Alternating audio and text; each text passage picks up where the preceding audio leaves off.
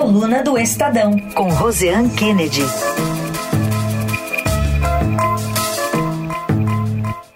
Tudo bem, Rosiane? Bom dia.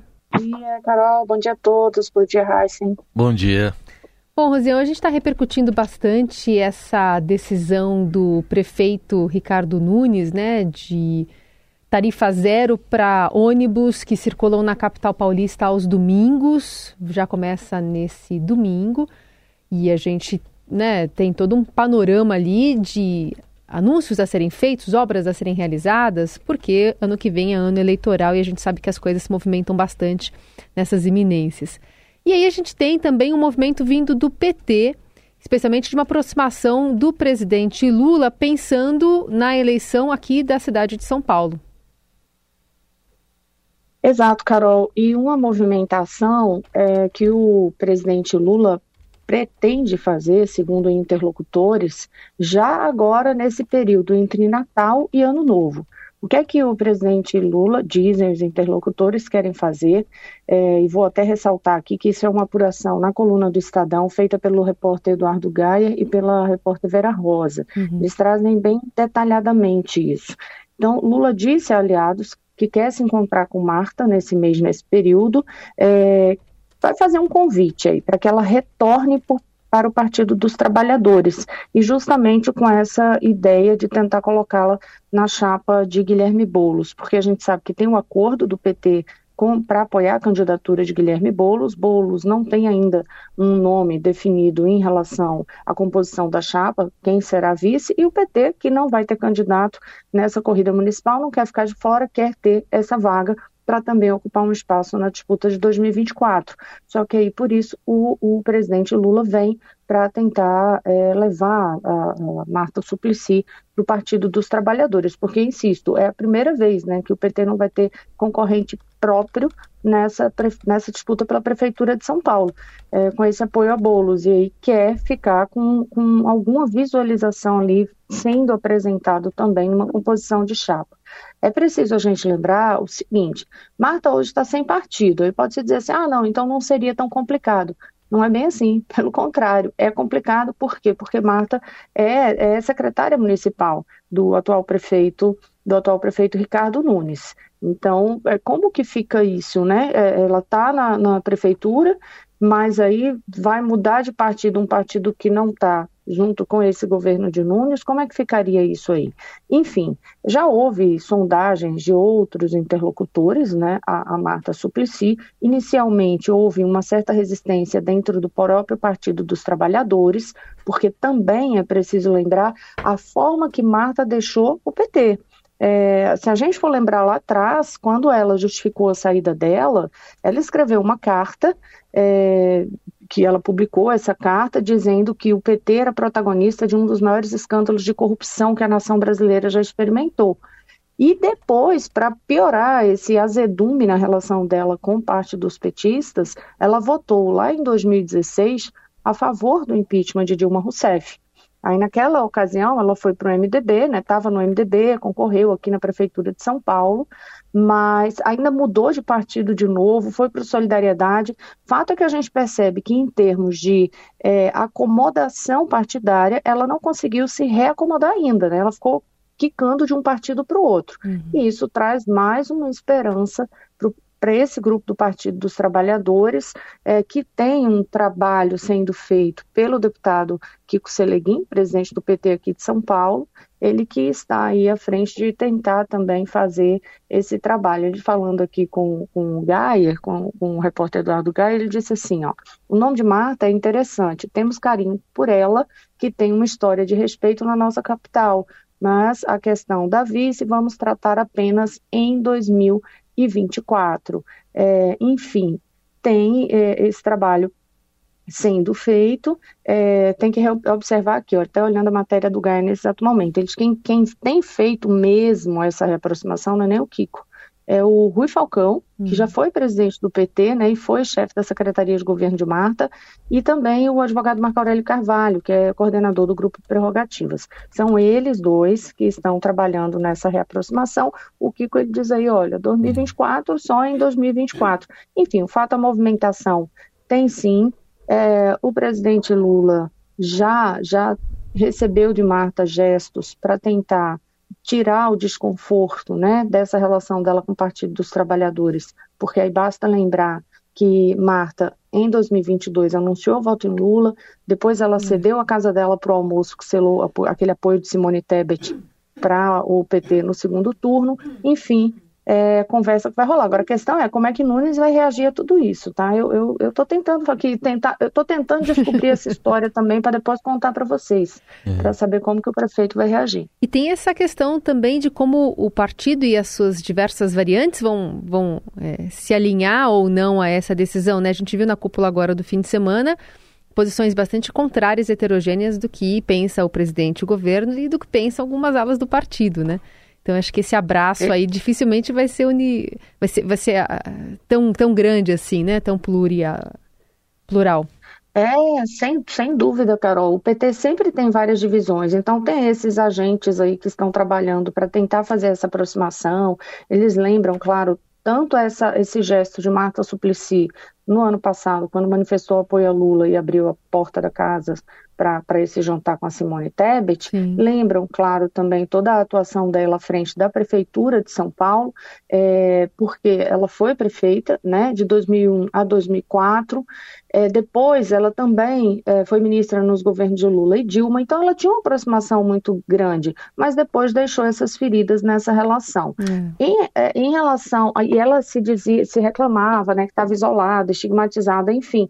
Só que é, Marta, insisto, olha só, ela foi filiada ao PT durante 35 anos. Depois disso, ela ficou de um partido para outro, um partido para outro, não conseguiu se uhum. realmente acomodar, né? Não, não sentiu o que a gente, olhando a movimentação política, não parece ter encontrado do conforto que, que esperava ter. E tem pontos também que eles, esse grupo que defende Marta é, acha que é favorável, é a relação que se faz no período que ela esteve na Prefeitura de São Paulo com alguns programas sociais que ficaram muito conhecidos aqui em São Paulo mesmo e que é muito relacionado ao nome dela e do PT, como a questão do Centro Educacional Unificado, né, o CEL. Uhum. É, isso é uma coisa muito, muito, bilhete único é muito associado a ela. Por outro lado, é, tem a relação que virou, inclusive, naquela época não tinha memes, né? Uhum. Mas é, hoje seria, que era da Martaxa, quem Exato. não lembra disso. Pegou, então, né? isso termina.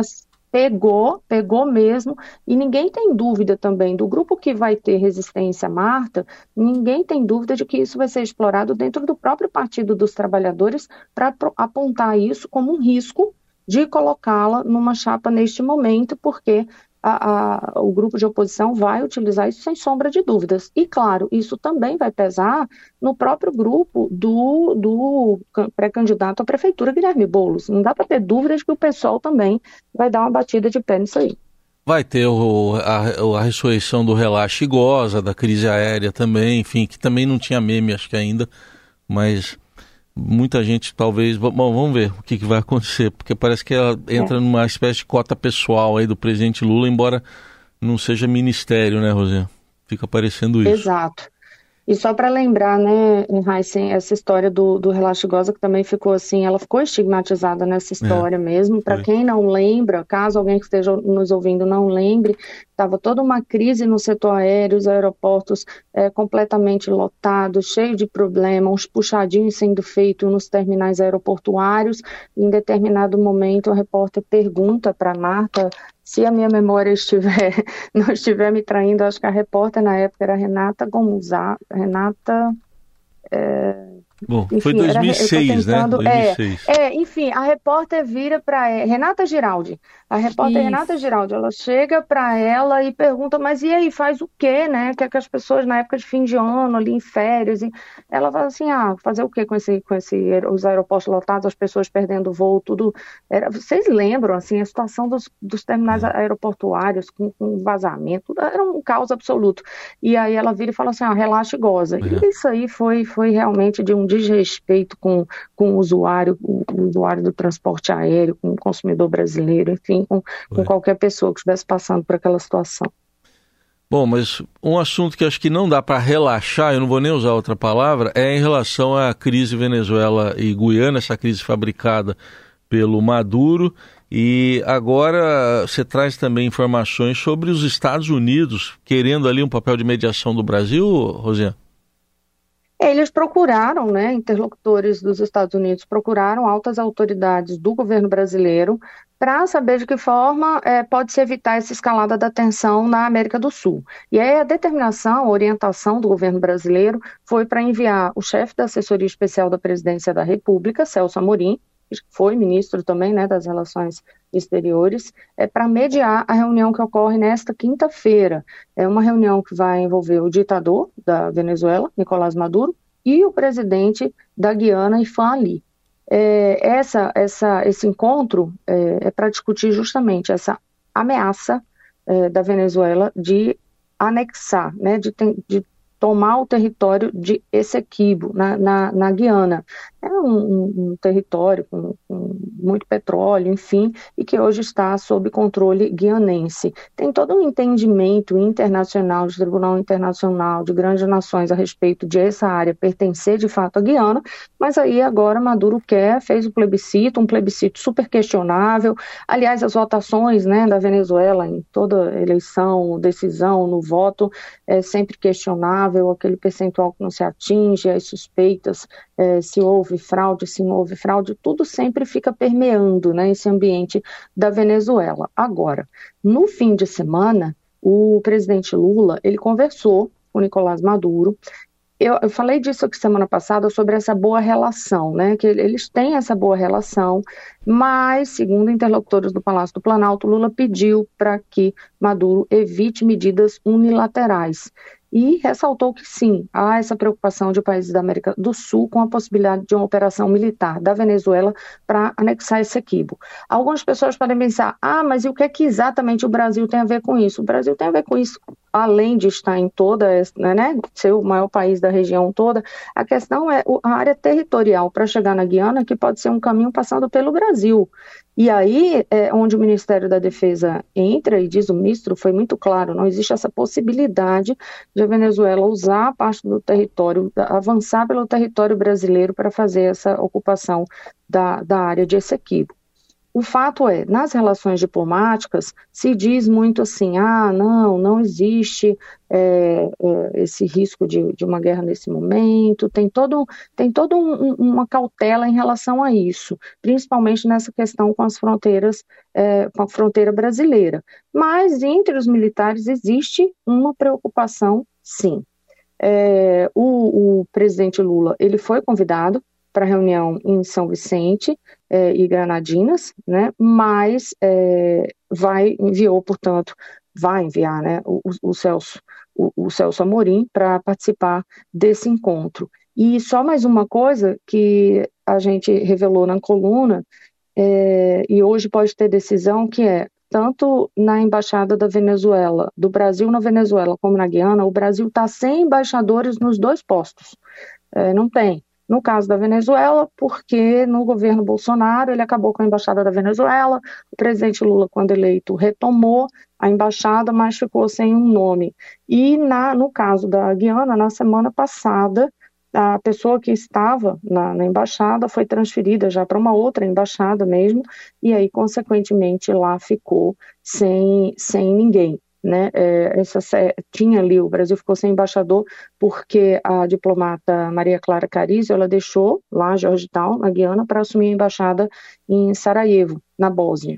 E aí, hoje, pelo menos na programação formal, oficial, é, a Comissão de Relações Exteriores do Senado prevê na pauta a votação é, as sabatinas da, das indicadas por Lula, que é Glivânia Maria de Oliveira, e Maria Cristina de Castro Martins, escolhidas para os cargos na Venezuela e na Guiana. E aí elas são sabatinadas, depois a votação é feita na Comissão de Relações Exteriores e, segundo me disse o senador Renan Calheiros, existe a possibilidade de a votação no plenário do Senado ocorrer ainda hoje para poder tentar resolver logo essa situação. Muito bem, apurações da coluna do Estadão com a editora Rosiane Kennedy, participando hoje aqui do Jornal Dourado. Rosiane, obrigada, viu? Bom trabalho aí. Até mais.